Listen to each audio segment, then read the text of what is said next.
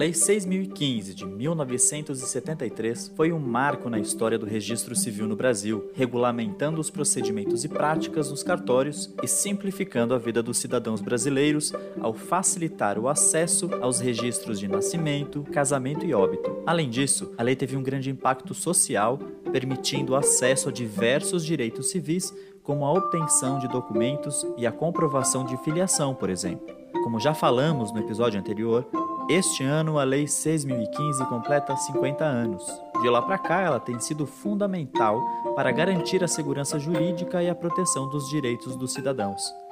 Como a Lei 6.015 de 1973 mudou a vida de milhões de brasileiros, é o assunto do Papo de Cartório de hoje, que conversa com o consultor legislativo do Senado Federal na área de Direito Civil, Processo Civil e Direito Agrário Carlos Elias. Fique com a gente. A Noreg Brasil apresenta Papo de Cartório.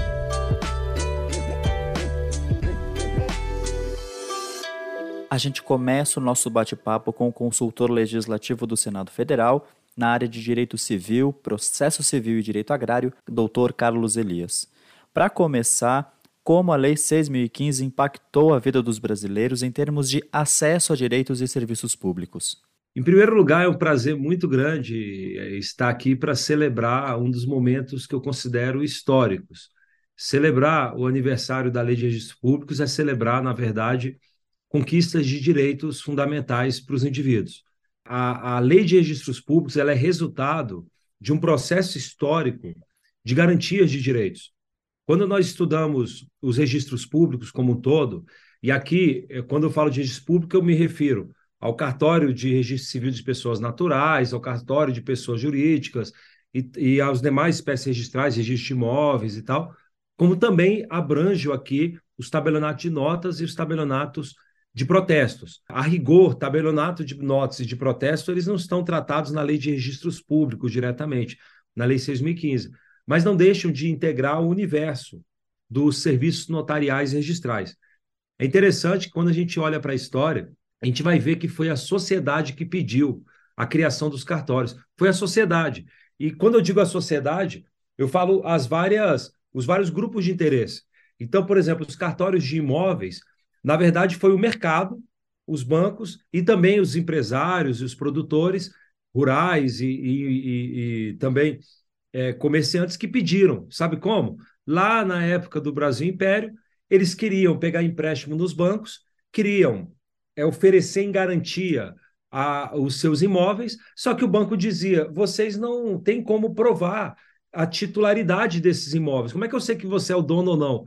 Porque não havia um sistema de registros públicos para dar garantia acerca de quem é o proprietário. E aí várias pessoas não conseguiam pegar empréstimos, não conseguiam fazer negócios, não conseguiam, portanto, exercer direitos fundamentais, que é empreender e realizar seus projetos de vida, porque o banco não liberava empréstimo pela insegurança das garantias. E aí a criação do registro de imóveis, por exemplo, tem sua o seu marco natalício, eu diria, lá na criação do registro hipotecário, lá no século XIX ainda, na época de Dom Pedro II.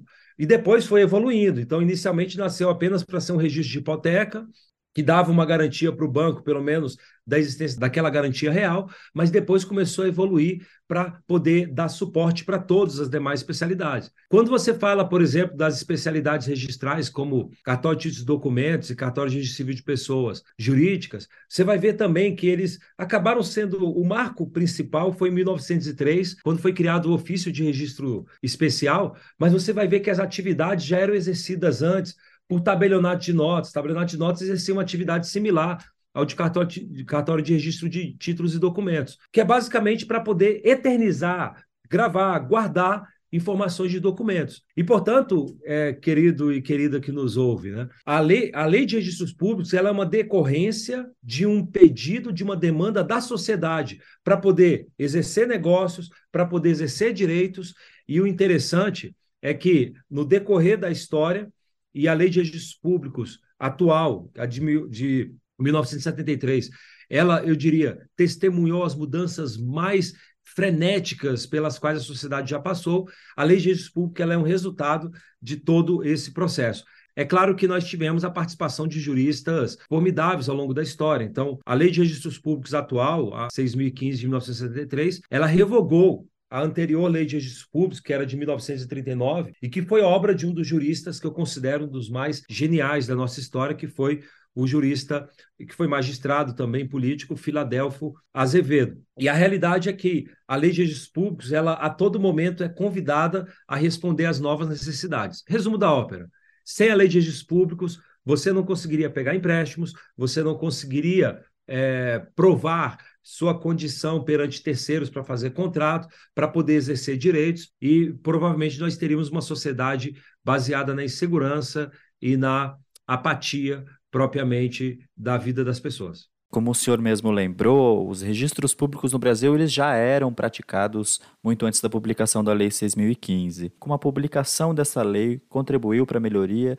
dos registros públicos no Brasil? É interessante pelo seguinte: os cartórios, e no Brasil especificamente, eles começaram a ter um desenvolvimento mais claro um processo de especialização, vou dizer assim, a partir do século XIX. Antes, a gente até tinha atividades, vamos dizer, registrais, mas eram baseadas nas ordenações do rei de Portugal, ordenações filipinas e, e outras, e, portanto, não era propriamente uma coisa brasileira. Então, no século XIX, começou a ter um processo, os cartórios foram assumindo a sua feição. Então, os tabelionatos de notas, por exemplo, exerciam atividades que hoje são do cartório de títulos e documentos. E aí a gente começou a falar, vamos tirar dos tabelionatos de notas essa atribuição, vamos criar uma outra especialidade, o cartório de imóveis, vamos começar a dar uma cara melhor para ele.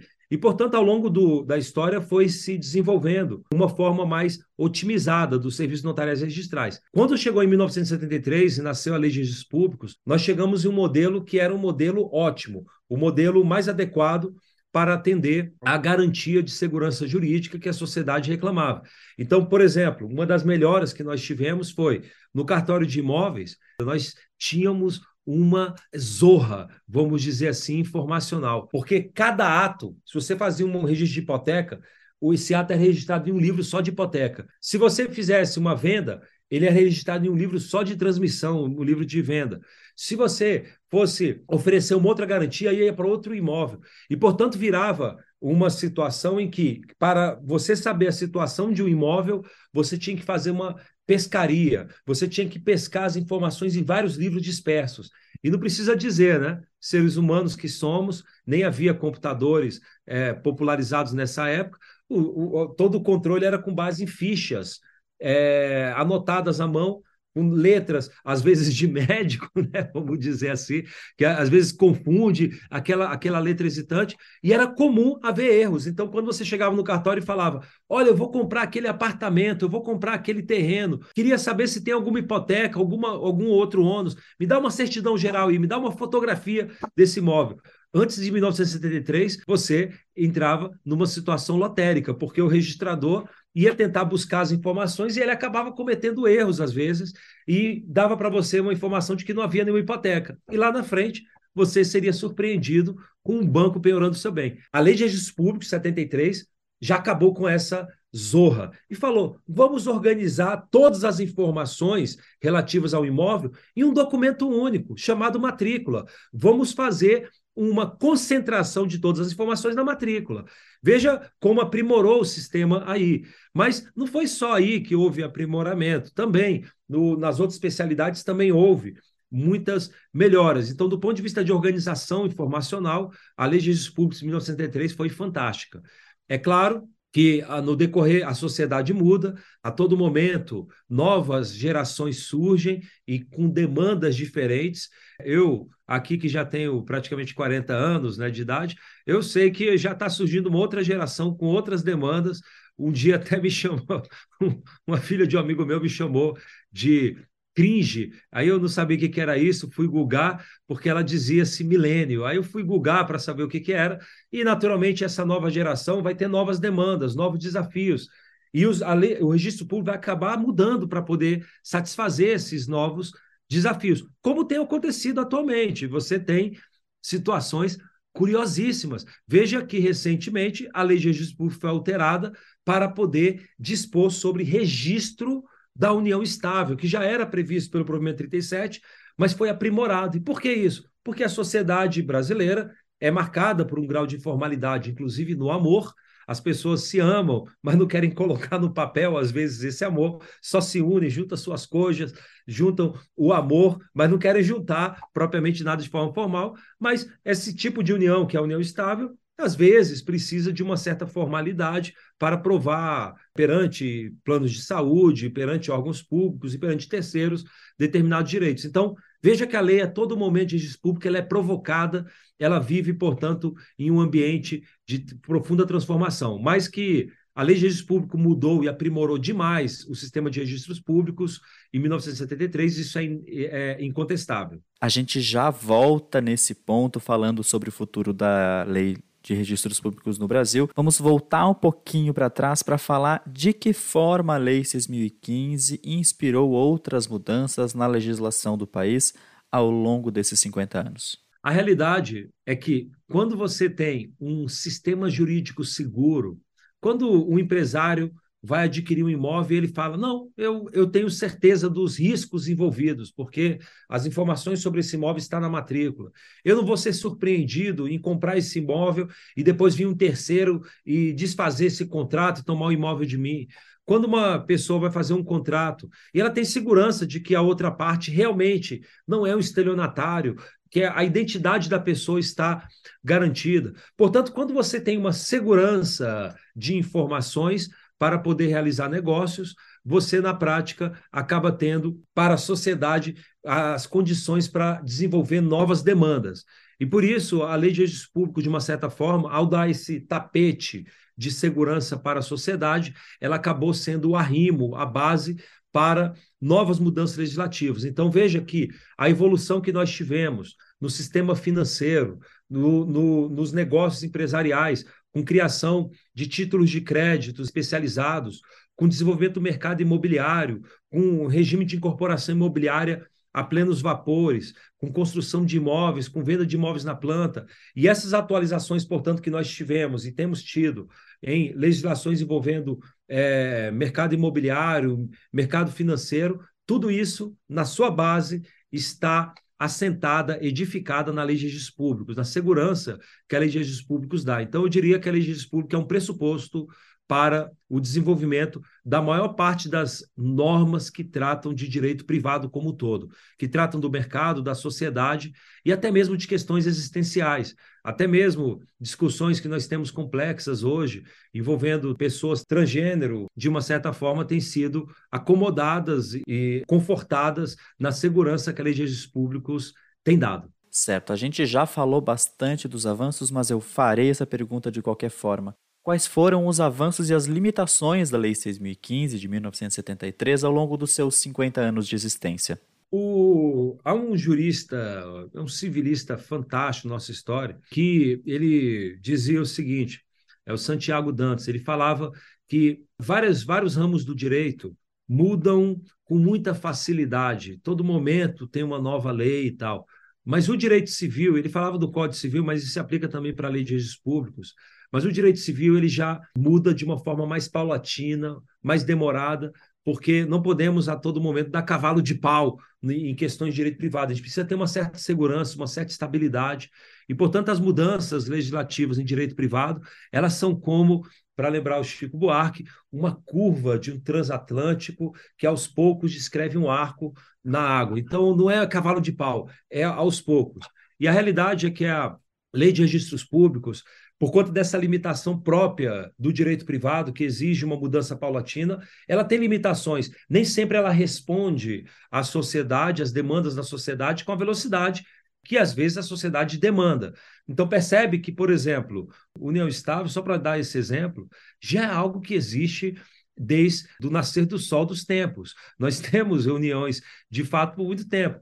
Mas a sociedade foi discutindo se a gente iria admitir ou não. Aí veio a teoria da sociedade de fato, até que veio a Constituição de 88 e reconheceu a União Estável enquanto entidade familiar, mas ainda assim o Código Civil tinha uma disciplina mais acanhada para o tratamento da união estável em relação ao casamento, até que chegou um momento em que equiparamos praticamente a união estável ao casamento, e aí só lá com o provimento 37 do CNJ, pelas mãos do Corregedor Nacional de Justiça em exercício, que era o professor Guilherme Calmon, aí sim foi admitido o registro da União Estável. Mas veja que esse registro não foi permitido em lei, foi permitido em um ato do CNJ, por uma, um ato unilateral do Corregedor Nacional de Justiça.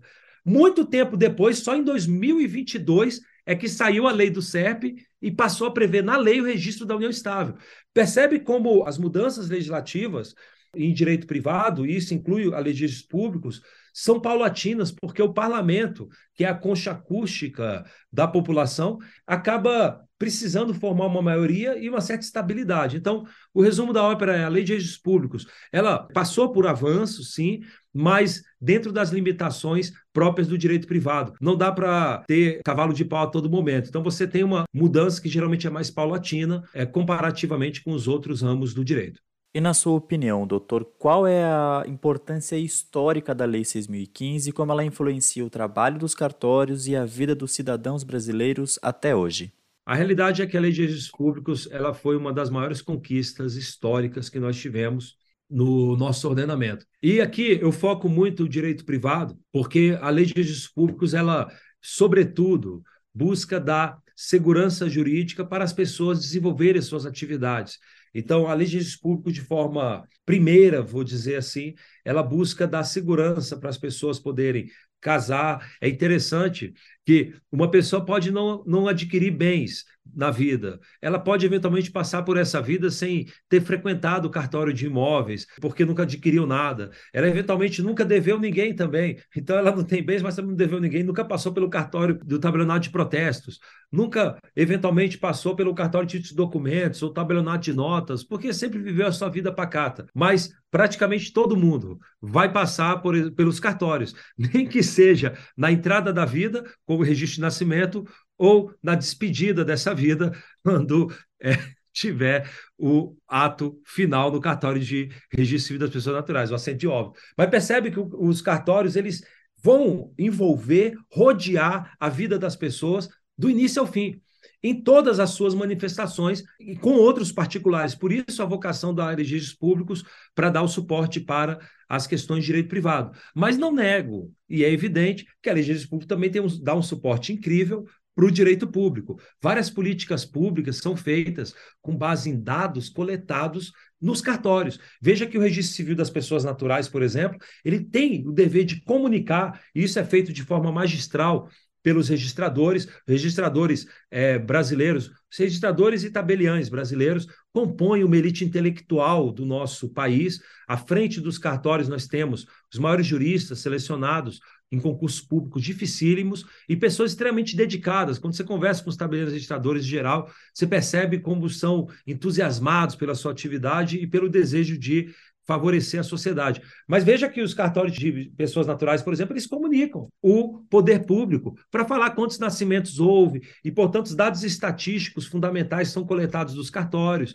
Até mesmo os cartórios de imóveis comunicam transações imobiliárias é, por meio da DOI para o poder público saber as transações, até mesmo crimes de lavagem de dinheiro. Os cartórios colaboram quando mostram e comunicam à unidade de inteligência financeira, o IF, sobre operações suspeitas. Então percebe como os cartórios eles são, na verdade, uma longa manos do Estado para poder permitir que os cidadãos realizem os seus projetos de vida. Então, a importância histórica da Lei de Registros Públicos é inquestionável. A celebração do seu aniversário é a celebração da democracia e, do, e da dignidade das pessoas do nosso país. Uma coisa importante para a gente trazer aqui no nosso bate-papo é que mais de 6 milhões e meio de atos suspeitos foram comunicados pelos cartórios brasileiros ao Conselho de Controle de Atividades Financeiras, o COAF do Ministério da Economia. Esses atos enviados são analisados e investigados pelo COAF, ajudando o Brasil no combate à lavagem de dinheiro.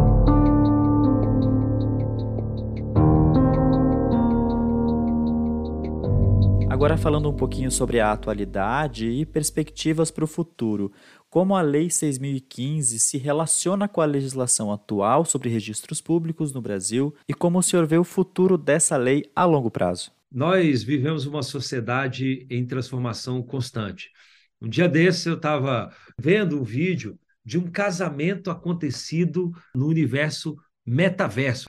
Metaverso é uma loucura de um mundo virtual. Você basicamente coloca aquele óculosinho louco de 3D, ou às vezes pode ser até no computador, nem precisaria do óculos, e você então passa a ter uma existência virtual em um mundo totalmente fabricado pelas tecnologias cibernéticas. E é criado um avatar, então naquele mundo você pode fazer o seu corpo como lhe aprover. Você pode ser todo forte se você quiser, você pode ser como você desenhar aquele avatar. E aquele avatar vai andar pela cidade, uma cidade virtual, e vai encontrar, inclusive, a Gucci, por exemplo, essa marca de luxo, né, de moda. A Gucci, inclusive, já comprou, por exemplo, um terreno virtual em uma dessas plataformas de metaverso. Para quê? Para que a loja dela fique lá. E aí você andando lá naquela aquela plataforma de metaverso, vai entrar na loja da Gucci e vai poder comprar lá uma roupa para o seu avatar. E o interessante, você pode comprar até roupa física, porque eles fazem um projeto lá em que você pede, por exemplo, uma bolsa lá de 30 mil reais e pede para poder entregar no seu endereço. Então vira uma compra online e você faz dentro da sociedade da dimensão metaverso. E eu estava vendo um casamento ocorrendo na plataforma Metaverso, uma celebração de casamento. Aconteceu nos Estados Unidos, depois aconteceu no Brasil também. E a questão é: os cartórios são convidados a isso, porque se trata de um ato jurídico. Seria viável? Não vejo problema algum, mas percebe que a legislação não trata disso. Mas não vejo problema algum de o próprio registrador colocar o seu óculos de dimensão 3D também, e inclusive o juiz de paz, e entrar lá e considerando que as assinaturas das partes podem ser eletrônicas por meio de certificado digital, elas assinam a ata de celebração, está comprovado lá pelo IP e pela identificação que aquele avatar são as partes, e, portanto, você poderia eventualmente até formalizados como esse. Mas percebe como nós somos convidados para novos desafios. Nós temos a, a plataforma, por exemplo, de tecnologia de blockchain, que na prática acaba sendo, grosso modo, aqui é uma forma bem grosso modo, uma forma de garantir as pegadas virtuais de transações que são feitas na plataforma virtual. E aí, eventualmente, é, será que os cartórios podem também se valer da plataforma blockchain para poder fazer os registros? Eu não considero que isso vai acabar com os cartórios, como há quem assim apocalipticamente diga. Não, porque os cartórios, eles são muito mais do que um repositório de informações. Cartório não é um banco de dados. Cartório não é um mural para fixar informações. Os cartórios, na verdade, são como, eu diria, o rim humano, ou como fígado humano, que trabalham, vamos dizer assim, para desintoxicar e purificar, vamos dizer assim, o organismo como um todo, cada um na sua atuação metabólica. Mas, de qualquer forma, os cartórios eles eh, pegam negócios jurídicos e veem se esses negócios jurídicos estão ou não de acordo com a lei. E, portanto, ele dá informações saudáveis para os cidadãos, informações confiáveis. E por isso não acho que os cartórios vão acabar. Na verdade, os cartórios vão mudar como a sociedade muda. Então, são muitos desafios e, de uma certa forma, o legislador dentro da velocidade esperada, tem respondido a isso. E, claro, sempre com a participação de entidades fantásticas como a Noreg, que é uma, uma das entidades mais importantes que eu considero do nosso país, composta por pessoas extremamente dedicadas, e a Noreg, a todo momento, leva para os parlamentares, leva para os poderes instituídos as demandas dos cidadãos que chegam por meio dos cartórios e, portanto, trabalha pela realização de uma lei mais justa, mais solidária e mais adequada às necessidades das pessoas. Agora, cuidado. Chico Buarque já cantava também, já que já falamos dele, Chico Buarque já cantava que temos que tomar cuidado porque o tempo passou pela janela e só Carolina não viu. Os cartórios não podem também ser como Carolina e deixar passar, porque no momento em que eventualmente os cartórios não se adaptarem ou não forem protagonistas nessa atualização dos serviços de acordo com as demandas da sociedade, a gente pode ter prejuízos para a população, porque daqui a pouco surgem empresas privadas que começam a querer prestar serviços que deveriam estar sob a fiscalização do poder público. Os cartórios são fiscalizados pelo poder judiciário. Um, um, tabelião registrador que pratica um ato negligente, ele vai ser descoberto, vai ser desnudado e vai ser punido mais cedo ou mais tarde, porque a espada da lei está atrás. Se a gente coloca para entidades privadas que não são fiscalizadas, a tendência de ficar na escuridão e ter, e ter, portanto, manipulações e tal é muito maior. Então, é preciso que os cartórios mantenham essa chama de proatividade sempre acesa e de protagonismo na sugestão de mudanças legislativas para que, naturalmente, essas informações importantes da nossa sociedade se mantenham dentro do abrigo seguro dos cartórios. Muito obrigado, doutor Elias, pela sua contribuição nesse bate-papo sobre o impacto da Lei 6.015 na vida dos brasileiros. Muito obrigado, é sempre um prazer. E se alguém quiser depois, tem meu Instagram também, arroba Elias. Sempre estou à disposição, querendo conversar. É uma forma de a gente manter contato. Um abração para todos e para todas.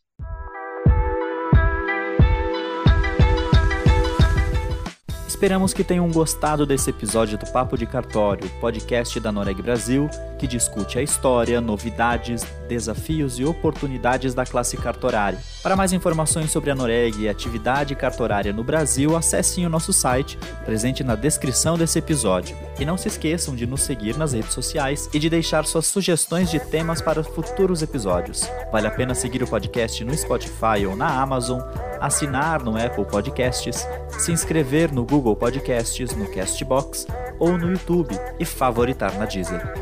Assim você recebe uma notificação sempre que tiver um novo episódio. O Papo de Cartório é uma produção da Noreg Brasil com o apoio da Confederação Nacional de Notários e Registradores, da Rede Ambiental e de Responsabilidade Social dos Notários e Registradores e da Escola Nacional de Notários e Registradores. Comigo na equipe do Papo de Cartório estão Alexandre Lacerda, Melina Rebuzzi e eu sou Jean Frois e fico por aqui. Até o próximo papo.